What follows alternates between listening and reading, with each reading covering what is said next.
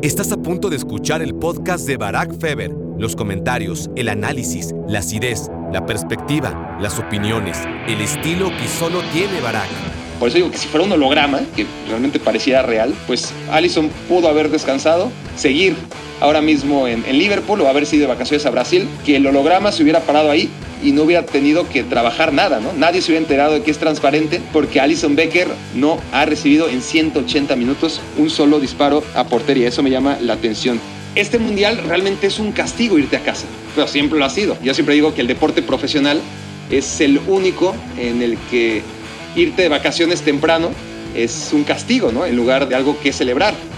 Hacer apología a la violencia física o si no es una apología, si es legitimarla, ¿no? Por favor, no. ¿Qué necesidad? Bajo ningún contexto, pero mucho menos por esta estupidez, ¿no? Entonces es lo que menos necesitamos.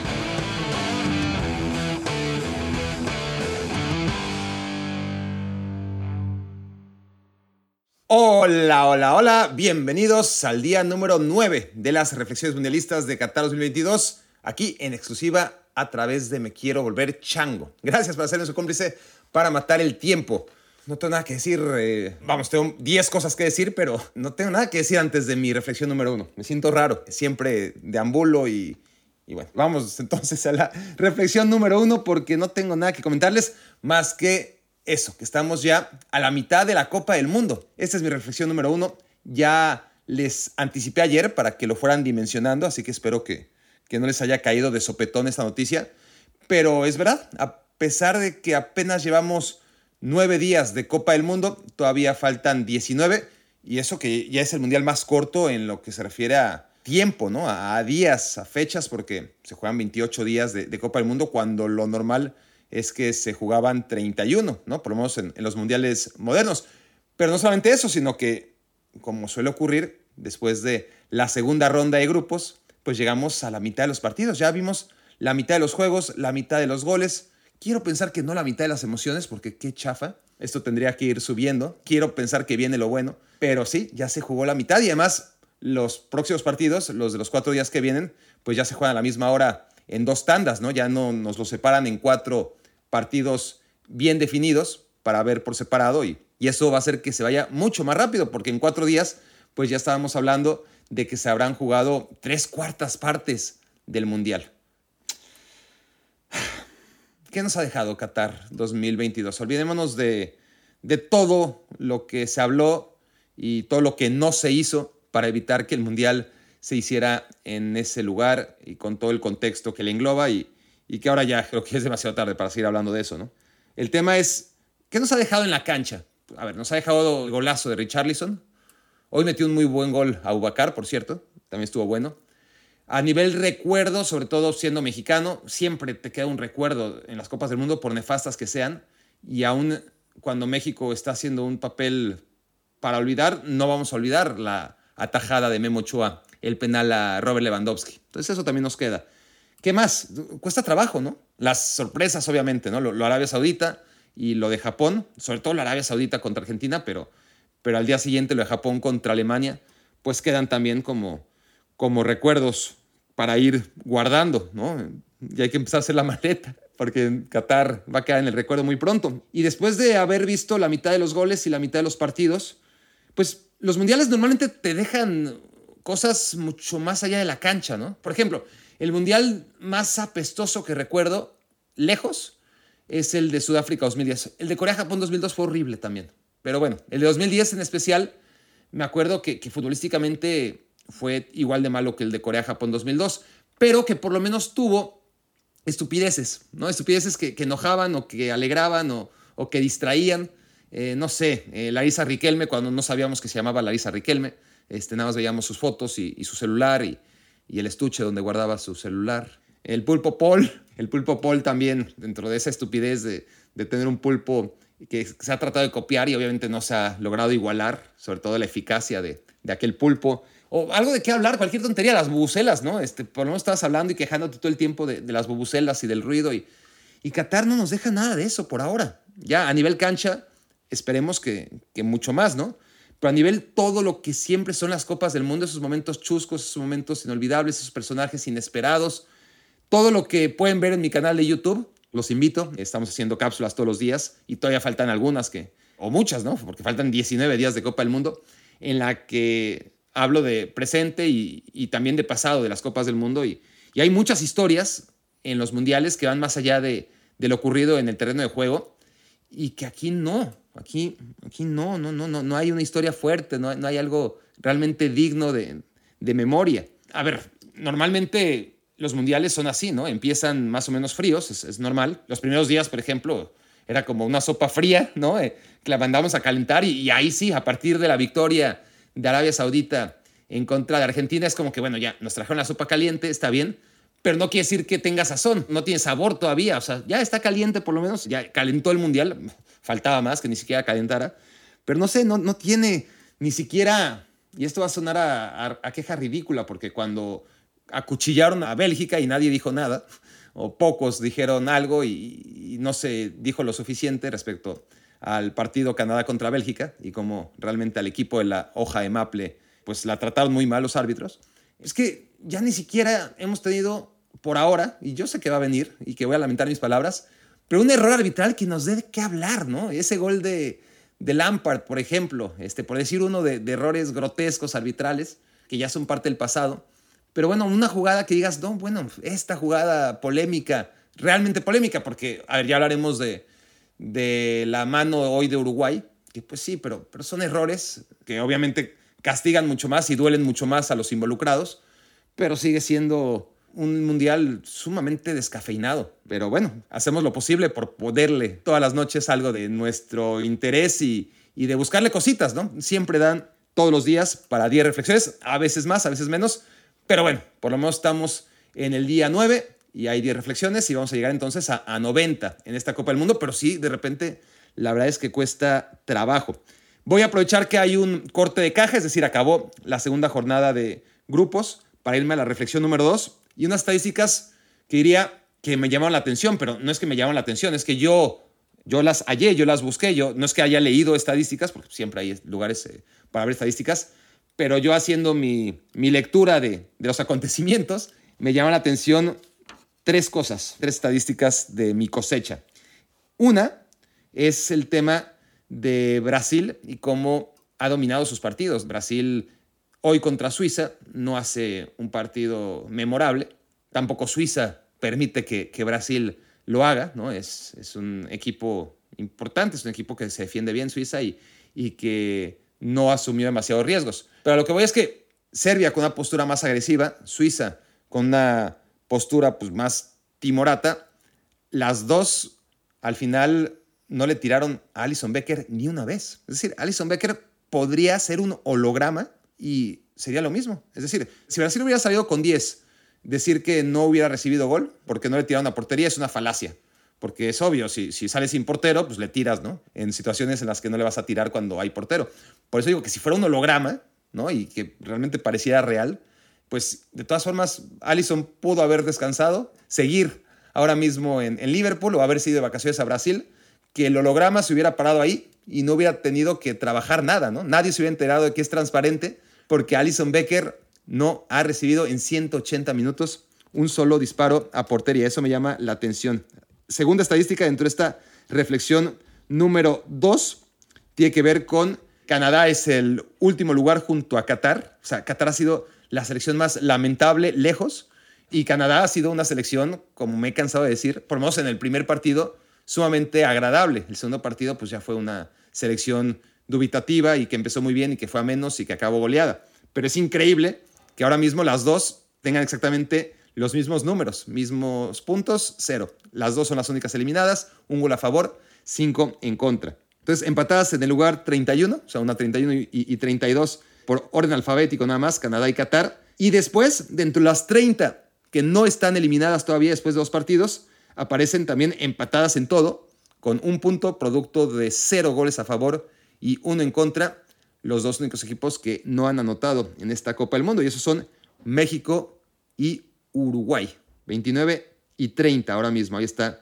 la selección mexicana compartiendo peldaño con Uruguay en espera que, que suba bastante, ¿no? En contra de Arabia Saudita, vamos a ver qué pasa. Una sola tarjeta roja, la otra vez me estaba preguntando, a ver, yo he visto todos los partidos del Mundial, sí, con atención, la mayoría. Solamente una roja estaba pensando, ¿no? Eh, la, de Genesis, el portero, que es un baboso, por cierto, de la selección de Gales. Digo que es un baboso porque en algún momento salió fotografiado haciendo un saludo nazi y poniéndose bigotes con los dedos. Y ya no le presté atención. Obviamente habrá pedido disculpas y habrá dicho que fue de, de relajo, pero para mí ya quedó como un verdadero imbécil de por vida. Y supongo que lo es.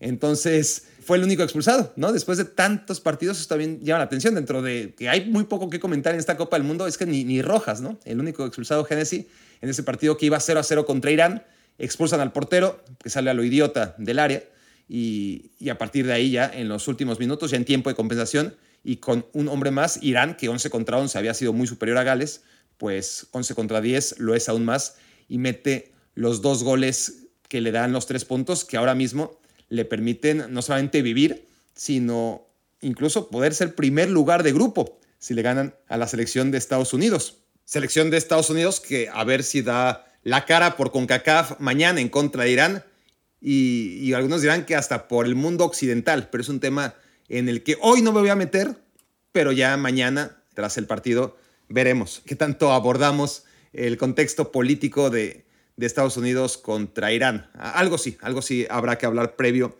a ese partido, pero no me quiero distraer ahora porque ahora mismo estoy en la reflexión número dos apenas. Siempre me adelanto y me como, me canibalizo a mis siguientes reflexiones. Entonces, dentro de estas estadísticas, que ah, tampoco si están esperando, wow, qué estadísticas Barack Feber, no, eh, sé que las vendí como si fueran, wow, no, no. Simplemente me gusta sacar a mí mis propias eh, conclusiones numéricas tras las dos jornadas que acabamos de ver. Y una de ellas es comparar el rendimiento de las selecciones según su confederación. Entonces esto podría resultar complicado, tomando en cuenta que pues, obviamente hay muchas europeas y después africanas, asiáticas de CONCACAF y, CONMEBOL, pues más o menos son las mismas, pero hay cuatro de CONCACAF, por ejemplo. En CONMEBOL tenemos este año a la selección de Ecuador como la novedad, más Uruguay, más Brasil, más Argentina, ¿no? Estoy haciendo el repaso mental, son cuatro selecciones, porque claro, Perú quedó fuera, entonces hay algunas que llevan cinco, hay algunas que llevan cuatro, Asia lleva seis, entonces estoy diciendo todo esto porque lo que puede emparejar la comparación es ver cuántos partidos ganados y cuántos partidos perdidos tienen por representante, ¿no? Sumando todos los triunfos y todas las derrotas de los representantes en cada confederación, pues podemos darnos una idea, más allá que en Europa pues hay partidos intra UEFA, ¿no? Que de todas formas no afectan numéricamente el tema de ver la proporción de victorias sobre las derrotas. Se trata un tema de proporción, nada más, eh, no de números, sino de si tiene el doble de victorias que derrotas o el doble de derrotas que de victorias, así de sencillo. UEFA y Conmebol, en este caso, son las mejor paradas, poca sorpresa al respecto. UEFA tiene 11 victorias y 6 derrotas, es decir, ganan el doble de lo que pierden. Conmebol incluso está mejor porque si bien UEFA es 11 contra 6, es un poquito menos del doble de lo que pierden. Conmebol, a pesar de la actuación uruguaya, ahora mismo tiene 4 victorias y 2 derrotas. Gana el doble de lo que pierde. Luego tenemos ya las selecciones que representan a confederaciones que sufren más, pero aquí es lo interesante, ver quién está peor. Y dentro de este análisis, África no lo ha hecho mal, no lo ha hecho mal comparado con lo que ha hecho en otros mundiales recientes, ¿no? O históricos. Lo que pasa es que hemos esperado que África mejore, mejore, mejore, y lejos de, por lo menos, estancarse, parecía ir a la baja. Pero esta Copa del Mundo, en espera de, los últimos partidos, de, de los cinco partidos que le quedan por jugar en fase de grupos a las cinco selecciones africanas, pues ignorando los empates, tienen una proporción de tres victorias y cuatro derrotas. No está mal, no está mal si lo comparas, obviamente en perspectiva, con Asia, ¿no? Asia tiene cuatro victorias y siete derrotas. Ha perdido prácticamente el doble de lo que ha ganado. Y en el último puesto, es decir, para justificar que UEFA tenga el doble de victorias que derrotas, que Conmebol tenga el doble de victorias que de derrotas, que Asia tenga, pues más o menos, sí, Asia tiene el doble de derrotas que de victorias y África está más o menos igual, tiene tres victorias y cuatro derrotas. Pero para que salgan los números, pues tiene que haber una que realmente lo está haciendo fatal, ¿no? Y en ese caso, con CACAF, con una victoria, producto de un disparo de Costa Rica en contra de Japón, tiene esa victoria contra cuatro derrotas tras lo que hemos vivido. Claro que Estados Unidos ha tenido dos empates, pero eso solamente neutraliza la estadística. Así que guiados por este análisis básico, pero que nos da una, una guía bastante clara de cómo lo han hecho hasta ahora las confederaciones, cuando llevamos dos terceras partes de la primera fase de la Copa del Mundo, pues normal. UEFA y Conmebol, por ahora los dos a un nivel similar. África mejor de lo que se esperaba. Asia mal, pero no tan mal como con CACAF, que no suele hacer las cosas tan mal en las Copas del Mundo, pero obviamente ahora está afectada por el muy mal papel que está desempeñando la selección mexicana. Reflexión número 3. Hablando de África, qué tema, ¿no? Eh, hoy me levanto muy, muy temprano, como algunos de ustedes, para ver el Camerún en contra de Serbia y veo las alineaciones y, y no está Onana en la portería. Digo, pues, ¿qué pasó con Onana, no?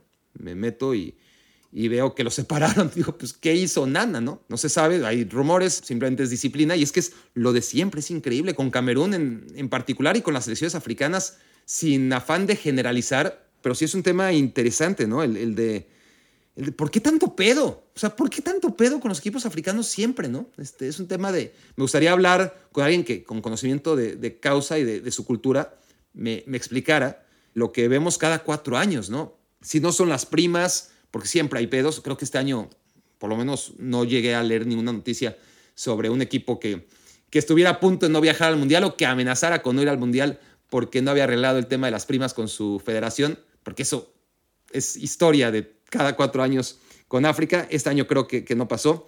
La verdad es que en este Mundial se ha visto avance en el foro africano a la hora de ver cómo prácticamente todos han apostado por técnicos africanos, técnicos que o jugaron en su momento con la selección a la que dirigen o que nacieron en el país africano con la idiosincrasia africana y que son por ende mucho más cercanos a los futbolistas africanos porque han comprobado que aquellos europeos que han llegado a lo largo de la historia, que además son europeos que no vamos a otra vez generalizar, estoy generalizando, pero por lo general, ¿no? porque ya tenemos muchos mundiales viendo a selecciones africanas estancarse en manos de técnicos europeos de, segundo pelo, porque es lo que pueden pagar, tampoco es que tengan el dinero de la Federación Mexicana de Fútbol, ¿no? Para pagar algo, por lo menos en apariencia, mejor.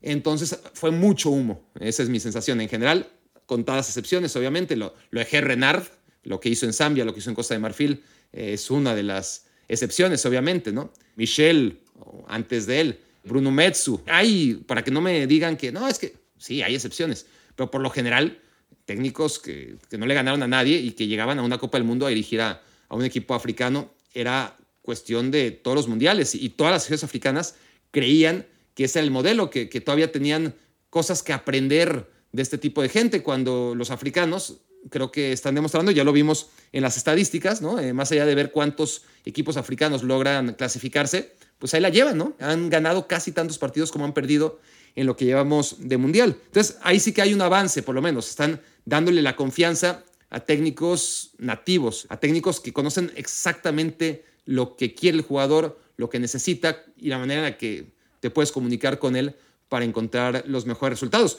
Por eso me llama la atención que ni por esas, pinche Camerún pueda estar tranquilo y puede evitar antes de que se juegue el segundo partido expulsar a su portero titular, que además es una de las figuras, ¿no? No es que me encante o nada, para nada, pero vamos, un equipo que tiene a Sambo Anguisa, que es un jugadón, por cierto, que es el crack, uno de los grandes futbolistas del Napoli. En la delantera, el momento en el que sigue y por fin metió gol, no había metido gol en todos sus mundiales, que ya era el cuarto, Chupo Motín, bueno, ya metió gol y está aprovechando también Camerún este buen momento que atraviesan varios de sus futbolistas en los mejores equipos de Europa, ¿no? Porque Bayern y Napoli no es cualquier cosa. Y el Inter de Onana, pues tampoco. Pero bueno, eh, Onana se peleó con el entrenador, Rigobert Song, un entrenador que a prueba de, cualquier tipo de duda, ¿no? O de escrutinio, símbolo de la selección camerunesa. ¿Cuántas cosas no vio adentro del vestidor? ¿Cuántas veces no fue seguramente él el rebelde? Y ahora resulta que, que se pelea con Onana y, eh, y Onana, la versión oficial, yo no acabo de creérmela, es que se enojó porque le estaban pidiendo que, un poquito como lo de Hugo Sánchez, ¿no? Hugo Sánchez que no entra al Mundial en el 94, en el partido contra Bulgaria de octavos de final, y que en realidad fue simplemente un intercambio de opiniones en donde Mejía Barón, el técnico, quería meterlo en cierta zona del campo que no era ahí como centro delantero, y Hugo Sánchez dijo, no, yo si voy a entrar va a ser el centro delantero. Y aquí, pues si se dio esa discusión en la que aparentemente dicen que a Onana eh, simplemente le pidieron, como si eso no se trabajara desde mucho antes, ser menos atrevido, ser menos extravagante, correr menos riesgos a la hora de, de hacer su trabajo, salidas precipitadas, me imagino, sobre todo ese tema de, que caracteriza tanto a Onana, que, que es un tipo demasiado impulsivo, lo mandas a la banca, ¿no? Algo pasó, algo pasó seguro que, que lo acaban echando. Y nada, es un tema que llama la atención, porque ya Matip, por ejemplo, otro de los cameruneses que podrían estar haciendo más fuerte a esta selección, ¿no? El defensa de Liverpool, que, que realmente lo echa de menos el Liverpool cuando no está, porque son tan malos los otros. En cuanto Van Dijk anda entre azul y buenas noches, en Joe Gómez es garantía de uno o dos goles por partido, ¿no? En contra del Liverpool y, así ha sido durante mucho tiempo, ¿no? El compañero de Van Dyke desde época de Lovren y después los que estuvieron cuando se lesionó Van Dyke, los Williams apellaban los dos, ¿no? Si no me equivoco. Un desastre ambos.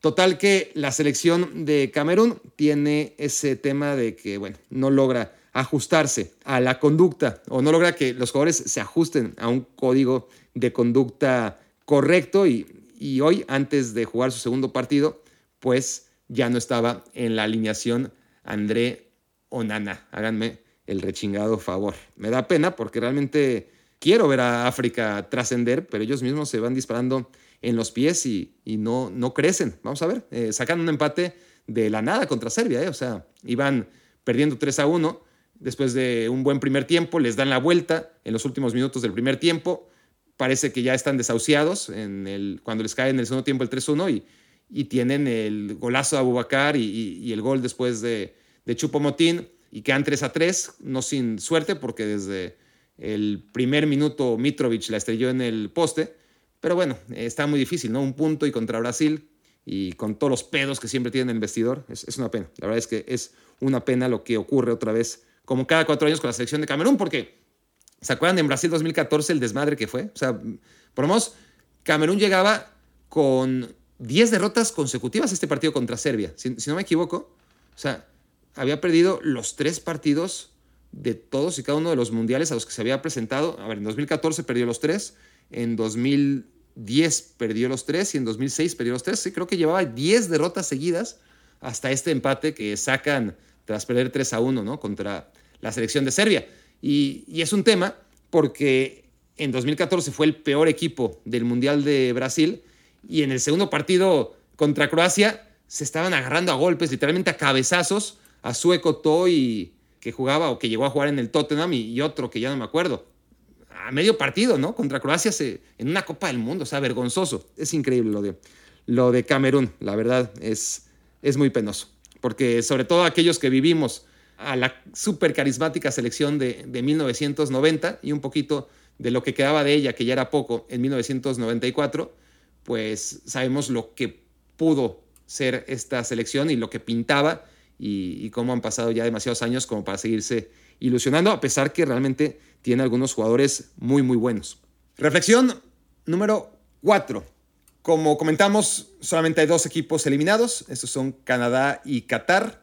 Pero a partir de mañana ya va a haber equipos que empiezan a viajar de regreso a casa. Qatar, el primer eliminado, pues se quedará en casa, pero entre Senegal y Ecuador, en un partido apasionante, porque han sido los dos mejores equipos de ese grupo, a pesar que lo lidere y, lo acabe liderando seguramente Países Bajos, pues entre los dos mejores equipos, que claramente han sido Ecuador primero y Senegal después, uno de los dos se va a tener que ir a casa. Y esto es curioso, ¿no? Porque bueno, este mundial realmente es un castigo irte a casa. Pero siempre lo ha sido. Yo siempre digo que el deporte profesional es el único en el que irte de vacaciones temprano es un castigo, ¿no? En lugar de algo que celebrar. En un mundial normal, pues, carajo, las esposas deben estar felices cuando eliminan a sus señores, más allá de que, pues, obviamente hay algunas que entienden más seguramente qué se trata que otras, pero en general me imagino que no faltará alguna que diga, puta, chingón, ¿no? Yo contaba con que estuviera un mes fuera y solamente son dos semanas, así que nos podemos ir de vacaciones, porque quedan todavía dos semanas, a diferencia de aquellos que, que sí se tienen que quedar todo el mes en el Mundial porque siguen avanzando, ¿no? O sea, es el único trabajo en que irte de vacaciones es el mayor castigo que te puede ocurrir porque puta, quedas eliminado y, y no quieres quedar eliminado, quieres seguir trabajando, quieres seguir avanzando, quieres, quieres seguir acortando tus vacaciones. Eso en los mundiales normales. En los mundiales como este, pues está de la chingada porque sí está muy deprimente el que te eliminan de la Copa del Mundo y ya te tienes que reportar con tu equipo, ¿no? porque reinicia la temporada, no es que te reportas y bueno, empiezas la pretemporada y poco a poquito, no, ni madre. Este, ¿En qué estábamos? Ah, sí, este, peleando el descenso. Ah, puta, pues vamos a darle, ¿no? Otra vez. Y al frío, además, por si fuera poco.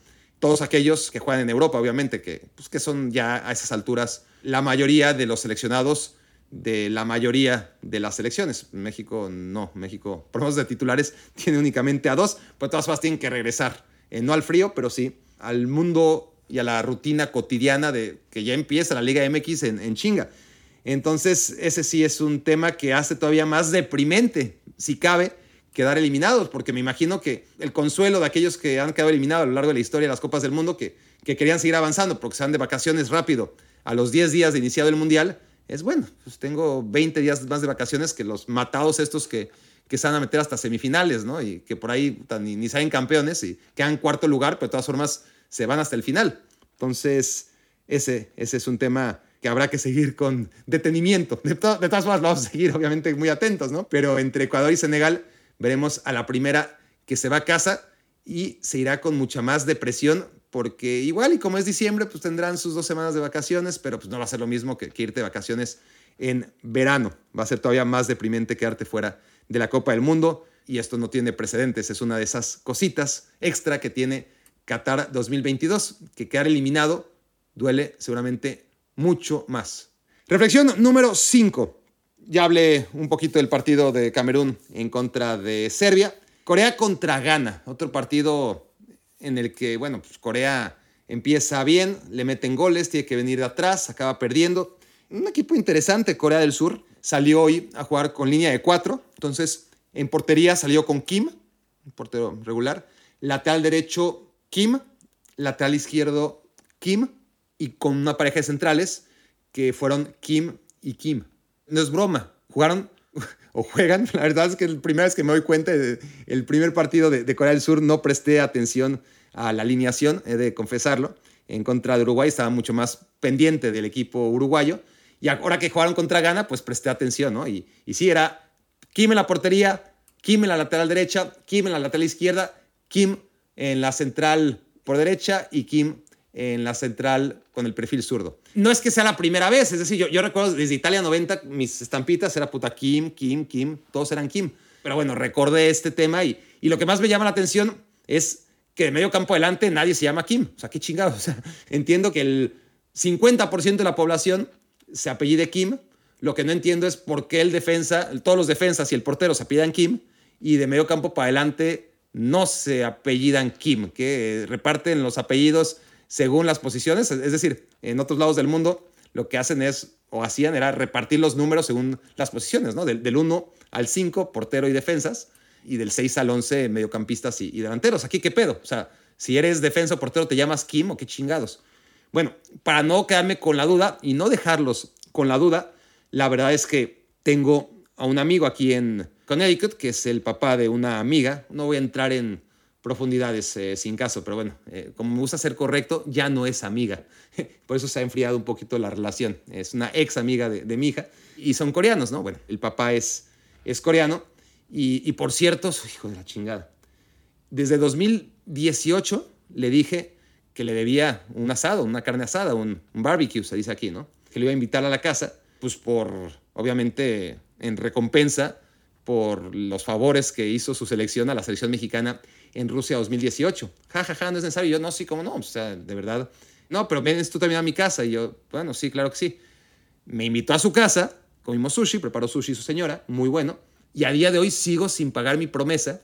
Cabrón, mexicanos, ¿cómo somos? O sea, de por sí la selección mexicana necesitaba ganarle a Suecia, o más bien, Corea del Sur necesitaba que México le ganara a Suecia en 2018 para que esa victoria milagrosa contra Alemania por parte de los coreanos no fuera nada más una anécdota que no sirvió para nada, más que para clasificar a la selección mexicana. Corea no lo hizo por ayudar a México. Corea ganó porque tenía esperanza de clasificar, pero para ello dependía que México le ganara a la selección sueca. Y obviamente no, México dio las nalgas y después tuvo que recurrir al milagro que claramente se dio y que los decepcionados fueron los coreanos al ver que sus esfuerzos no sirvieron más que para premiar a los mexicanos. Entonces, entre agradecimiento y disculpa, yo le decía a Ki, en este caso es Ki, no Kim, su nombre es Ki y su apellido es Bai o Bai.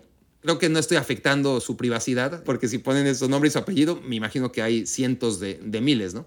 En cualquier caso, le digo aquí que sí, sí, sí, hay que hacerlo, hay que hacerlo, hay que hacerlo. Y, y madres, ¿cómo pasa el tiempo? Es que ni siquiera es que hayan pasado cuatro años, es que pasaron cuatro años y medio, no mamen, entre mundial y mundial, entre mundial y mundial, y he seguido sin invitar aquí. Por eso no le hablé. les, les, iba a decir, la verdad siempre acabo diciendo la verdad, pero acaba mejor decirles que, que, le hablé a este amigo coreano y, y que le pregunté por qué diablos todos los defensas y porteros se apellidan Kim hubiera sonado mejor, pero tarde o temprano les hubiera dicho la neta, que, que no, no, no, le hablé a, a, mi amigo coreano, en parte porque su, su, hija ya no es amiga, que es lo de menos, pero ya no es amiga de mi hija, en parte porque qué pena, ¿no? Es decir, le debo una barbacoa y carajo, justamente ahorita si le hablo en pleno mundial, pues va a pensar que es para invitar a la barbacoa y, no estoy preparado todavía para hacerlo. Entonces, este, hice lo que habría hecho cualquier persona en 2022 y lo que nos aleja sobre todo a, a quienes ya por sí somos ermitaños y antisociales, pues nos aleja todavía más, nos ayuda mucho a nuestra naturaleza de autónoma. Google, ¿no? Ahí está todo. Entonces, lo único que hay que tener es iniciativa y, tiempo y, en este balance de iniciativa, tiempo e interés, pues dedicarle un poquito a la búsqueda, que es una maravilla, es, increíble. La, la, otra vez escuchaba una charla en la que es, es verdad, es decir, cualquier cabrón pero cualquier cabrón con una situación económica bastante adversa, pero con un teléfono inteligente, desgraciadamente hay mucha gente que todavía no lo tiene, pero cada vez más hay gente con acceso a teléfono inteligente en todo el mundo. Bueno, cualquiera de estos cabrones con salario mínimo que tiene, a pesar de sus limitaciones, acceso a un teléfono con datos, tiene información a la mano, tiene mucha más información a la mano que el hombre más poderoso del mundo, no hace 200 años, hace 20, es decir, seguramente Bill Clinton, para tener la información que, nosotros podemos tener o que tenemos el acceso, ¿no? Este, simplemente hay que googlear y, e ir a una fuente fiable. Pero ni siquiera el presidente de los Estados Unidos hace 15 años tenía el acceso a la información tan rápida como tiene cualquiera de nosotros, ¿no? Eso es realmente increíble. Entonces, pues sí, eh, ¿para qué le hablaba a mi amigo aquí si, si podía googlearlo? Y resulta, porque aquí en Me Quiero Volver Chango no aprenden de fútbol, pero a veces sí aprenden de algo relacionado que podríamos llamar cultura general. Bueno, en efecto, aproximadamente el 20 o el 25% de los surcoreanos se apellidan Kim. Y esto obedece, obviamente los invito a que hagan ustedes mismos su investigación y, que no se fíen del teléfono descompuesto en el que yo me puse a leer antes las reflexiones en chinga a qué obedecía el tema de que sea tan popular el apellido Kim. Y claro, ahora al transmitirles el mensaje, pues no lo iré con la claridad y con los datos duros que merece el tema.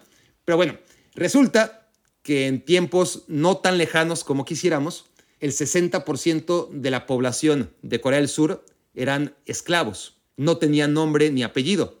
Cuando se da la reforma, en algún siglo, eh, no tan antiguo, cuando por fin se da la reforma en la que se liberan a todos los esclavos sin nombre ni apellido, el gobierno pues dice, puta, si ya o no solamente el gobierno, la clase dominante, la, la aristocracia, los reyes, eh, todos estos cabrones.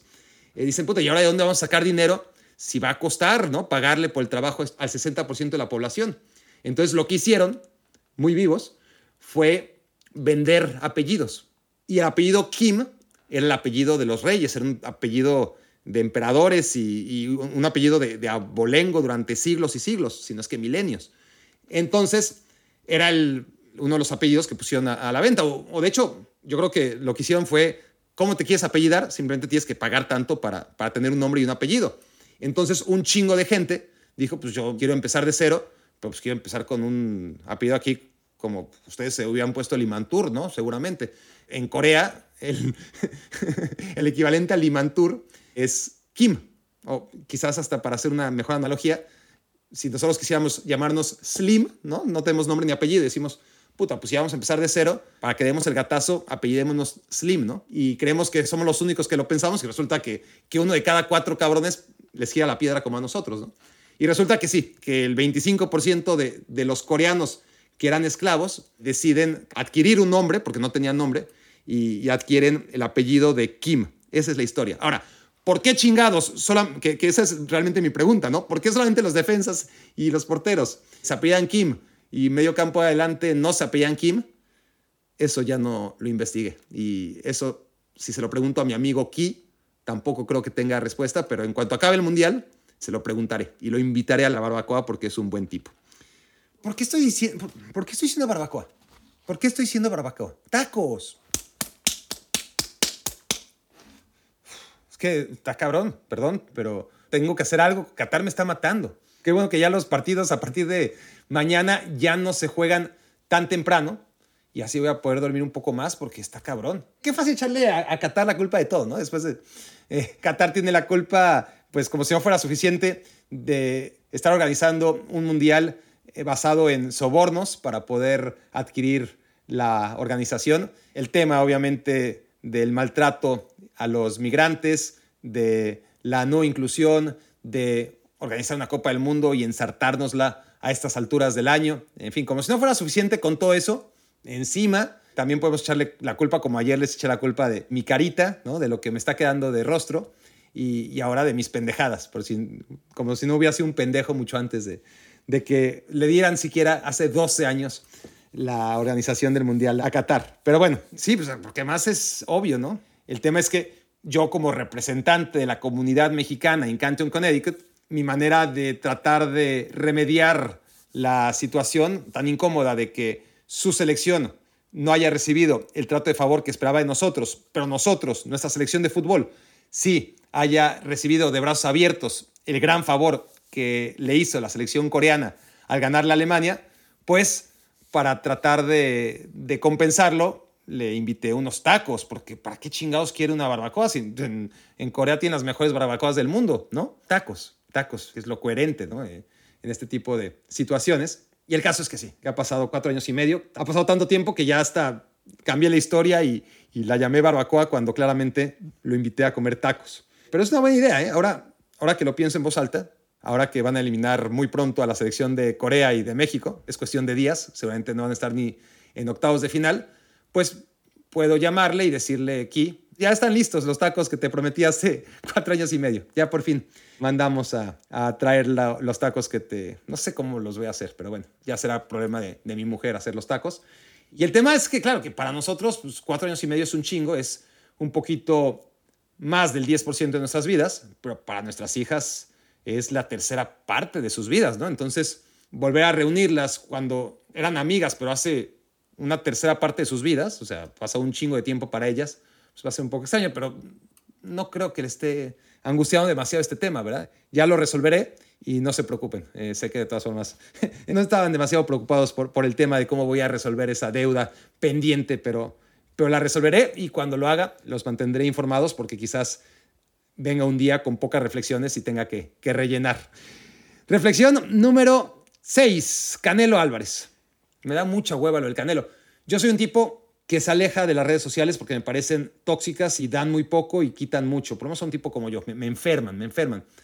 Entonces, sí es un poquito incongruente, lo reconozco, el, el quejarme que, que, este mundial, más allá de lo que no veo en la cancha, de lo que todavía hay que seguir viendo en la cancha, pero porque un mundial es todo lo que hay alrededor, ¿no? Y en estos tiempos, desde Sudáfrica 2010 a la fecha, pues ya estas copas del mundo vienen condimentadas por por todas las mamadas que, se publican, se dicen y se crean en redes sociales.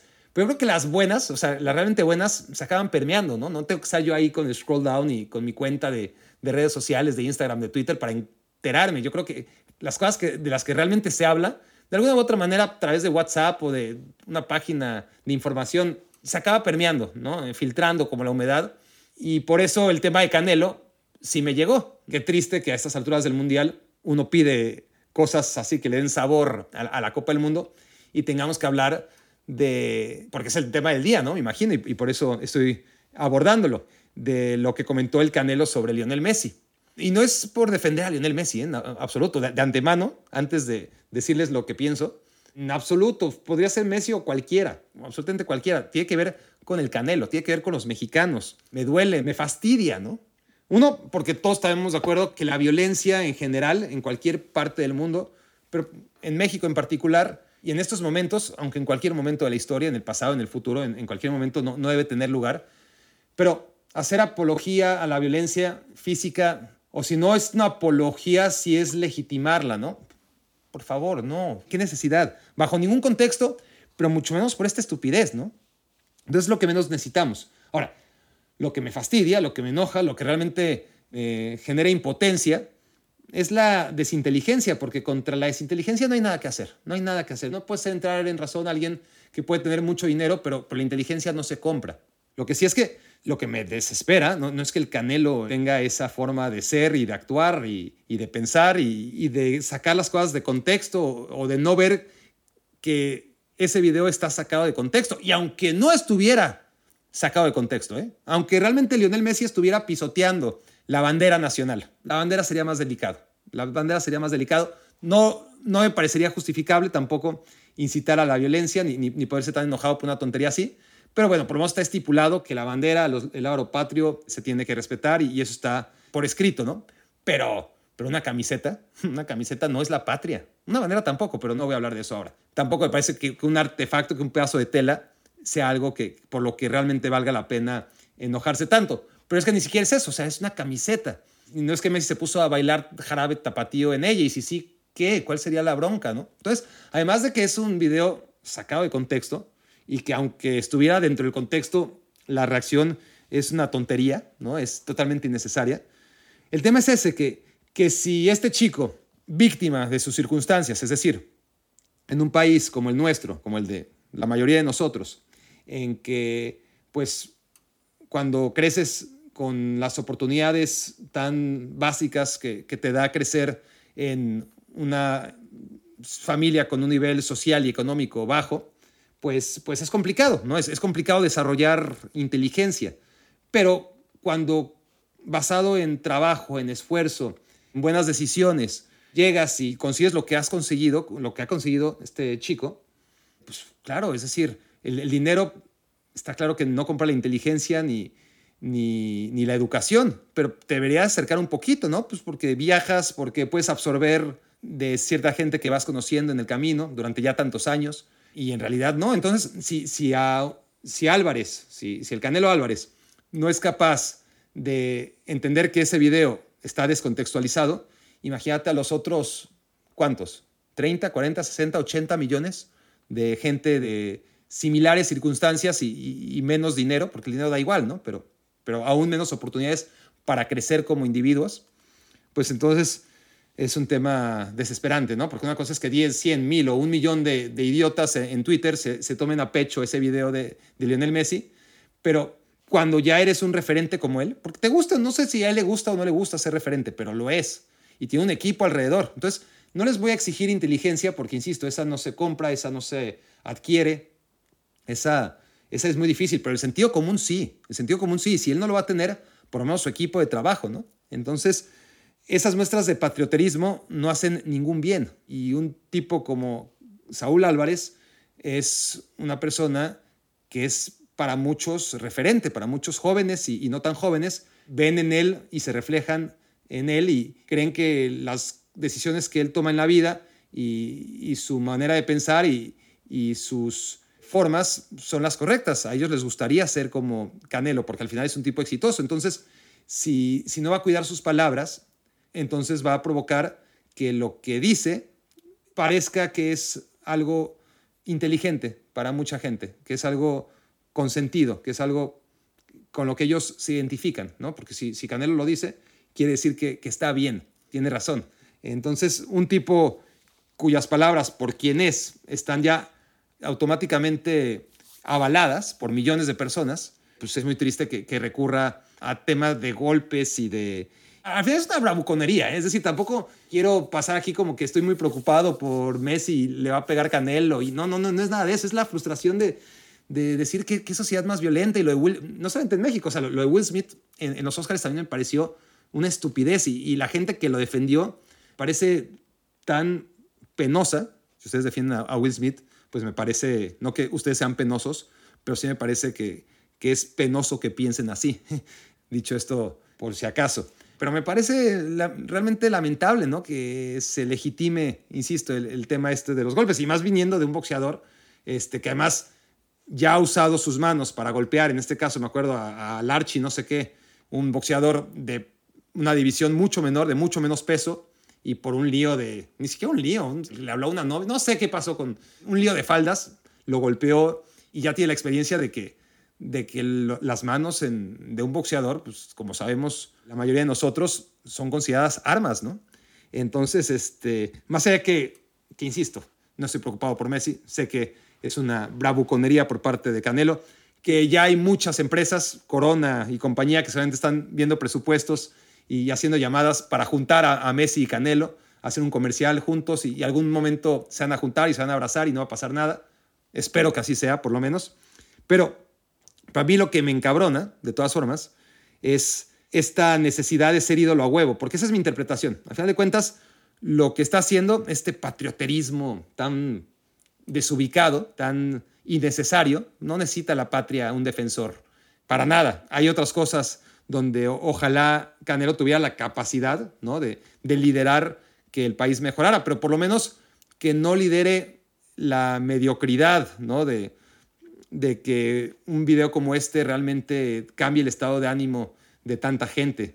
Entonces, lo que yo leo en Canelo es un tipo que está desesperado porque ya no sabe qué hacer para ser ídolo. Entonces, está recurriendo a lo más barato, que es el patrioterismo, al populismo y enarbolarse él mismo como el adalid del país y de que no lo humillen y que, qué sé yo, qué que, está en su cabeza, ¿no? Pero, pero esa es la, idea, ¿no? De, ser el líder moral y defensor de la patria y, que probablemente así, ya que en el cuadrilátero, por más cinturones que gane, por más peleas que, que gane, por más dinero y récords que rompa y, y por más pagos por eventos que, venda y por más popular que sea en todos lados, por más coches que, siga coleccionando, no es ídolo y eso le debe de desesperar demasiado y ya no sabe qué hacer, ¿no? Eh, la gente no siente por él lo que sentía por el Puas Olivares o por, o por Julio César Chávez o por tantos otros.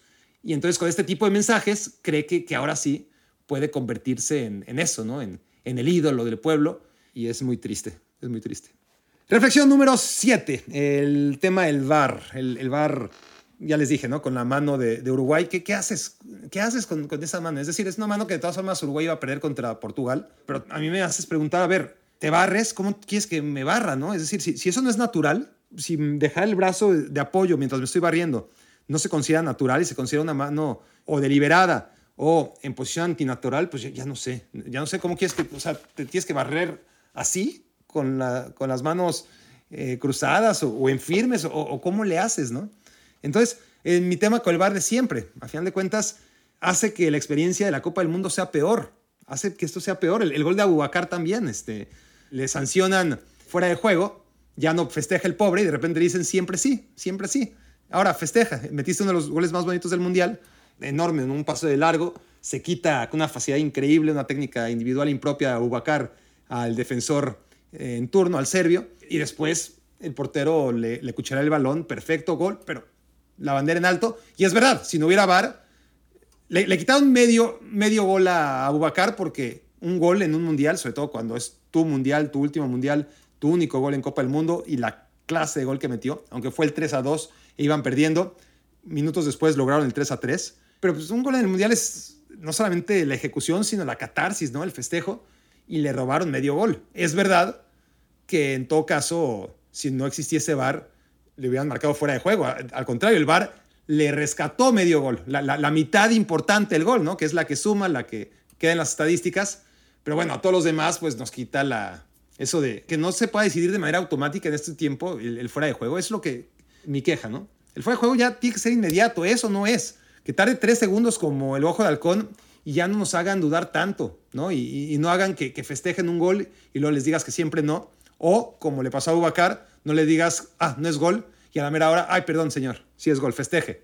Es lo más anticlimático y anticatártico que, que puede existir. Y colabora otra vez a que este mundial sea menos agradable, que tenga menos cosas que realmente te hagan disfrutar en el día a día. Y la mano esta, pues como te digo, de Uruguay, de todas formas Uruguay iba a perder, pero la diferencia de goles eh, es muy importante y esta mano, esa mano a mí me desespera mucho porque lo que siempre digo, si el árbitro marca mano, pues es un ciego, no tiene criterio, es un idiota o tiene un mal día o es o simplemente es un mal árbitro. Pero ya está, hay malos árbitros, hay malos comentaristas, hay malos jugadores, hay malos aficionados, o que tenemos buenos días y, malos días, ¿no?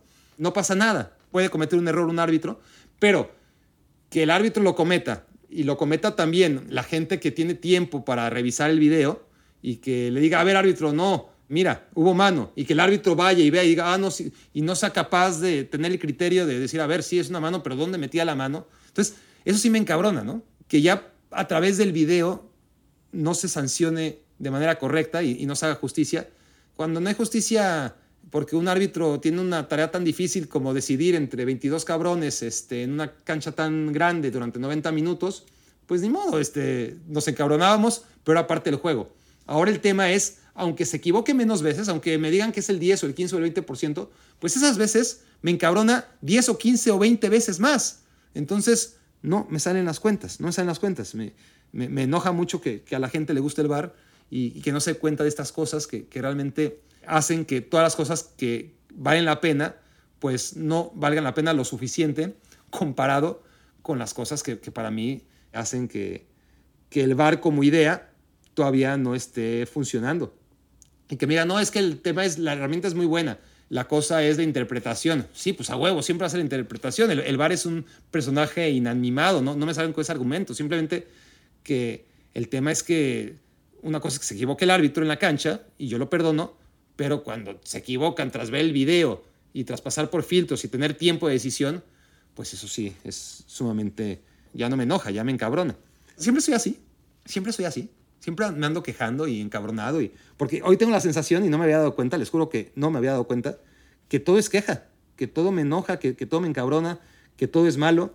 No sé si es el día, no sé si es la racha después de la derrota de México, no sé si, si a veces soy un tipo más jovial y, optimista y tengo cosas buenas que destacar. Eh, no he repasado, pero sí hoy siento, de repente sentí que, que, que todos son quejas, ¿no? Perdón por mi amargura. Les diría que trataré de ser más optimista, pero si están aquí, seguro es porque me quieren como soy. Y a veces soy optimista, a veces soy negativo y, espero, eso sí, no ser un tipo que contagie pesimismo y negatividad, porque lo que siempre busco es lo contrario, pero pues ahora me estoy dando cuenta que, que, llevo ya muchas horas quejándome, muchos minutos quejándome y ya no me estoy gustando a mí mismo.